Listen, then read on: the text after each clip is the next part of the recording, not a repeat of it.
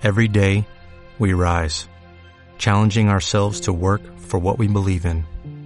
At U.S. Border Patrol, protecting our borders is more than a job, it's a calling. Agents answer the call, working together to keep our country and communities safe. If you're ready for a new mission, join U.S. Border Patrol and go beyond. Learn more at cbp.gov/careers.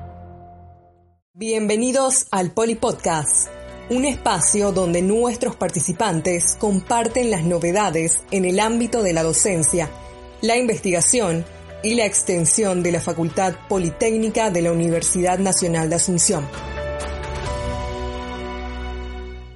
Luego de una pausa por la Exposición Tecnológica y Científica de TIC 2020, continuamos con la edición especial de Polipodcast en celebración de los 10 años del Grupo de Investigación en Sistemas Energéticos GISE de la Dirección de Investigación y Posgrado de la Facultad Politécnica de la UNA.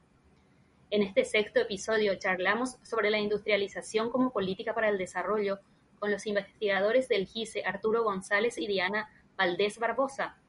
Arturo González es ingeniero en sistemas de producción por la Facultad Politécnica de la UNA especialista en didáctica de la educación superior por la Facultad de Ingeniería de la UNA, actualmente está cursando la maestría en Ciencias de la Ingeniería Eléctrica, además de la maestría en Ciencias de la Computación de la Facultad Politécnica. Es representante de los graduados no docentes de la FP-UNA ante el Consejo Superior Universitario de la UNA en el periodo 2019 y 2020. Es investigador categorizado nacional PRONI nivel candidato en el Consejo Nacional de Ciencia y Tecnología CONACYT. Desde el año 2017 es profesor y docente investigador de la Facultad Politécnica de la UNA. Le acompaña Diana Valdés. Diana Valdés es ingeniera en electricidad por la Facultad Politécnica de la UNA.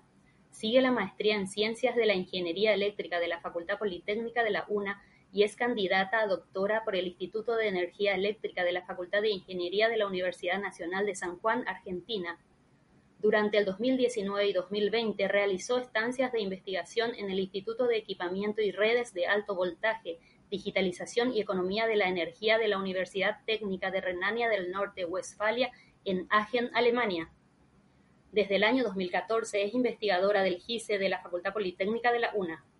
Bienvenidos a una nueva edición de Polipodcast Arturo y Diana. Gracias por este tiempo. Muchas gracias por la invitación, Ana.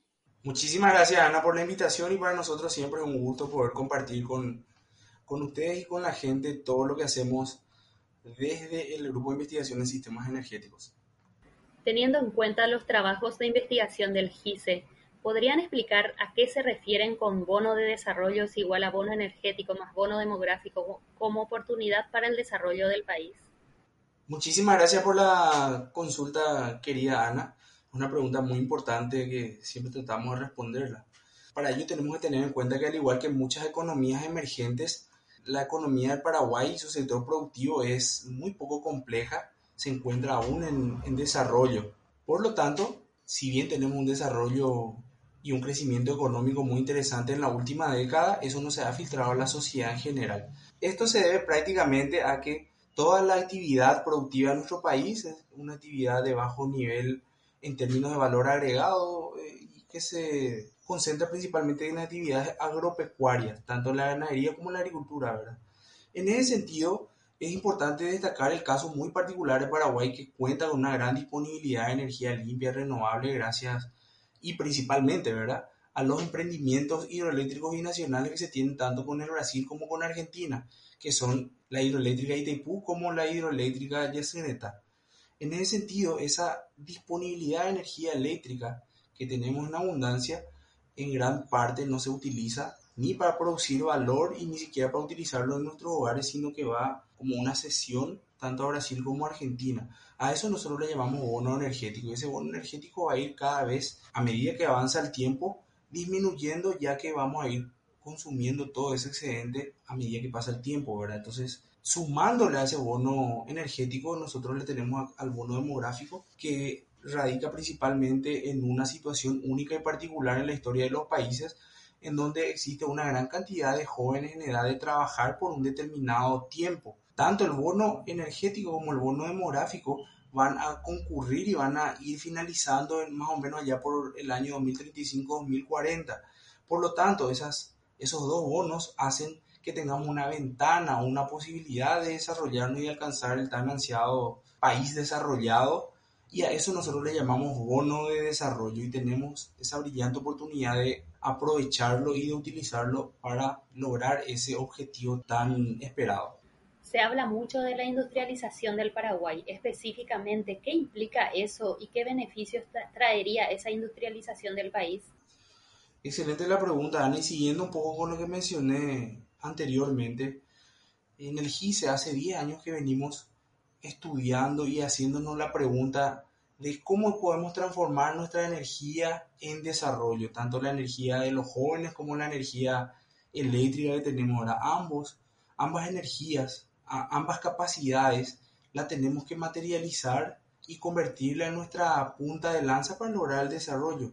Los estudios que ya venimos haciendo desde hace, desde hace tiempo nos han arrojado que es lo mejor que podemos hacer para aprovechar nuestra energía eléctrica disponible y también para que tengan su efecto en, el ámbito social para la generación de empleos es el de utilizar la electricidad para eh, desarrollar la industria nacional, las pequeñas y medianas industrias no electrointensivas.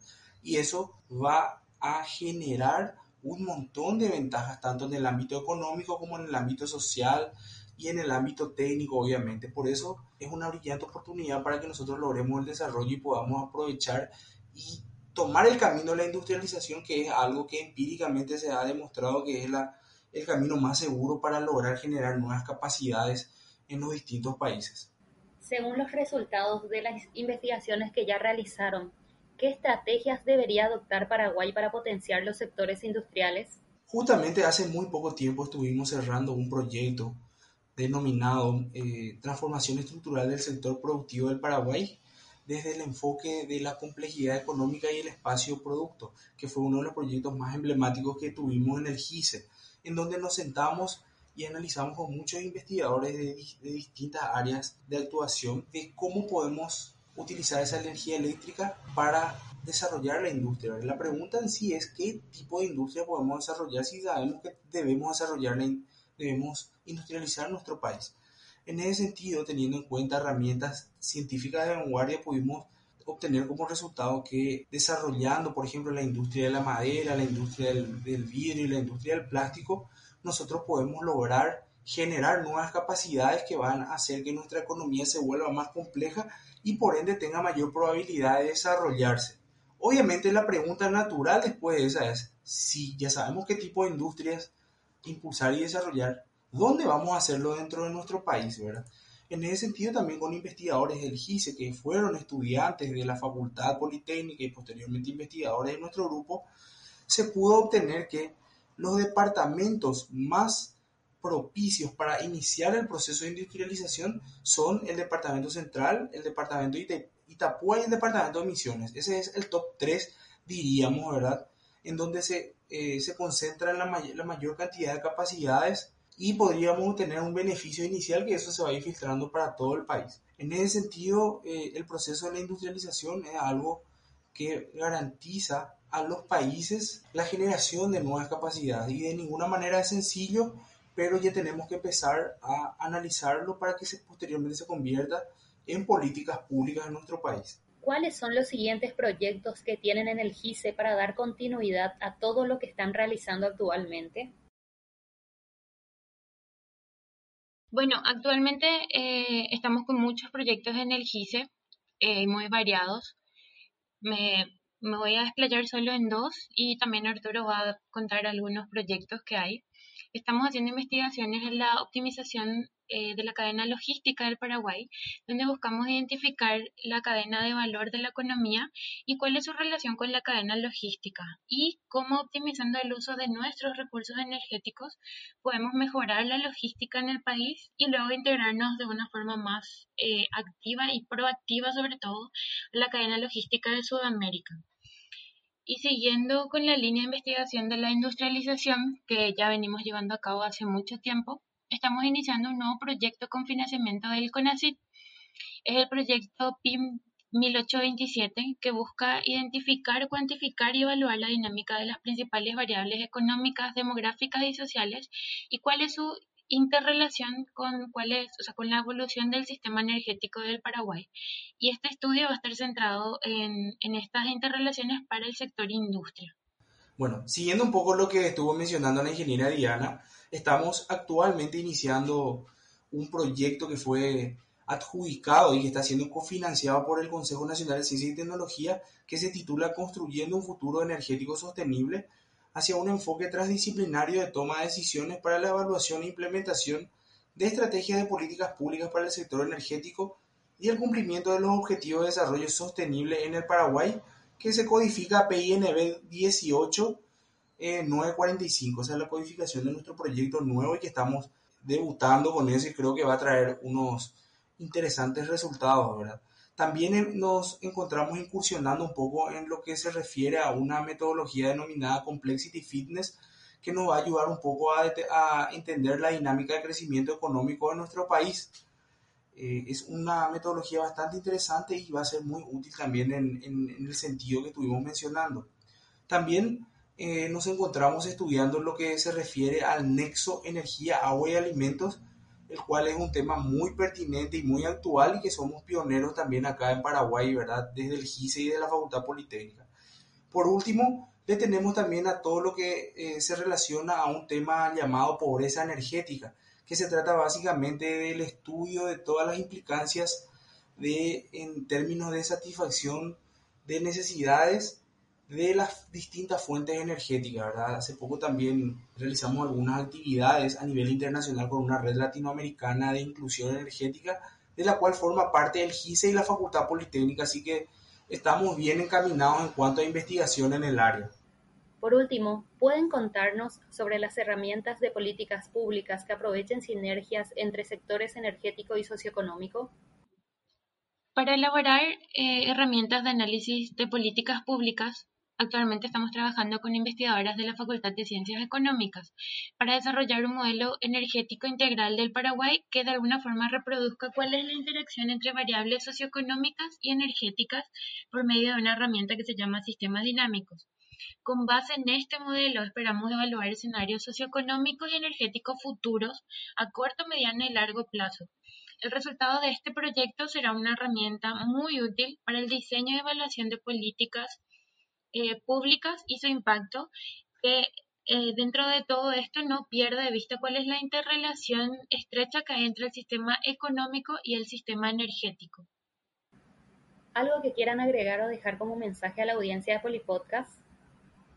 Quisiera recordar nuestro objetivo principal como grupo de investigación, que es que todo lo que hagamos dentro del GISE sea aprovechado por la sociedad, por los tomadores de decisión y que eso llegue a convertirse alguna vez o que por lo menos sirva como insumo en la confección de políticas públicas, siempre pasando por una validación rigurosa de la comunidad académica y científica internacional mediante nuestras publicaciones. Creemos firmemente que nosotros, los jóvenes, debemos y vamos a incidir en todos los procesos que nos acerquen al tan ansiado desarrollo. En este sentido, en la Facultad Politécnica y en el GICE, así como desde hace 10 años, seguimos apostando a la cantera de jóvenes, por lo que trabajamos arduamente con los estudiantes, no solo de la Facultad Politécnica, sino de muchas otras unidades académicas e inclusive de otras universidades. La diferencia principal entre lo posible y lo imposible está solamente en la determinación de las personas y nosotros estamos determinados a ser los impulsores del cambio desde la Facultad Politécnica y desde el GISE. Diana y Arturo, fue un placer conversar con ustedes en este episodio. En nombre del equipo Polipodcast reitero el agradecimiento por este tiempo. Muchas gracias Ana por el espacio, por el tiempo y a todo el equipo de Polipodcast que se encarga de hacer toda esta mega producción. Muchísimas gracias, estimada Ana, por la invitación. Gracias a todo el equipo de Polipodcast y por sobre todo, gracias por, por el apoyo de siempre y por brindarnos este espacio para que la gente sepa lo que hacemos en el GISE y en la Facultad Politécnica. Muchas gracias. Gracias por acompañarnos en este espacio. Hasta el próximo episodio.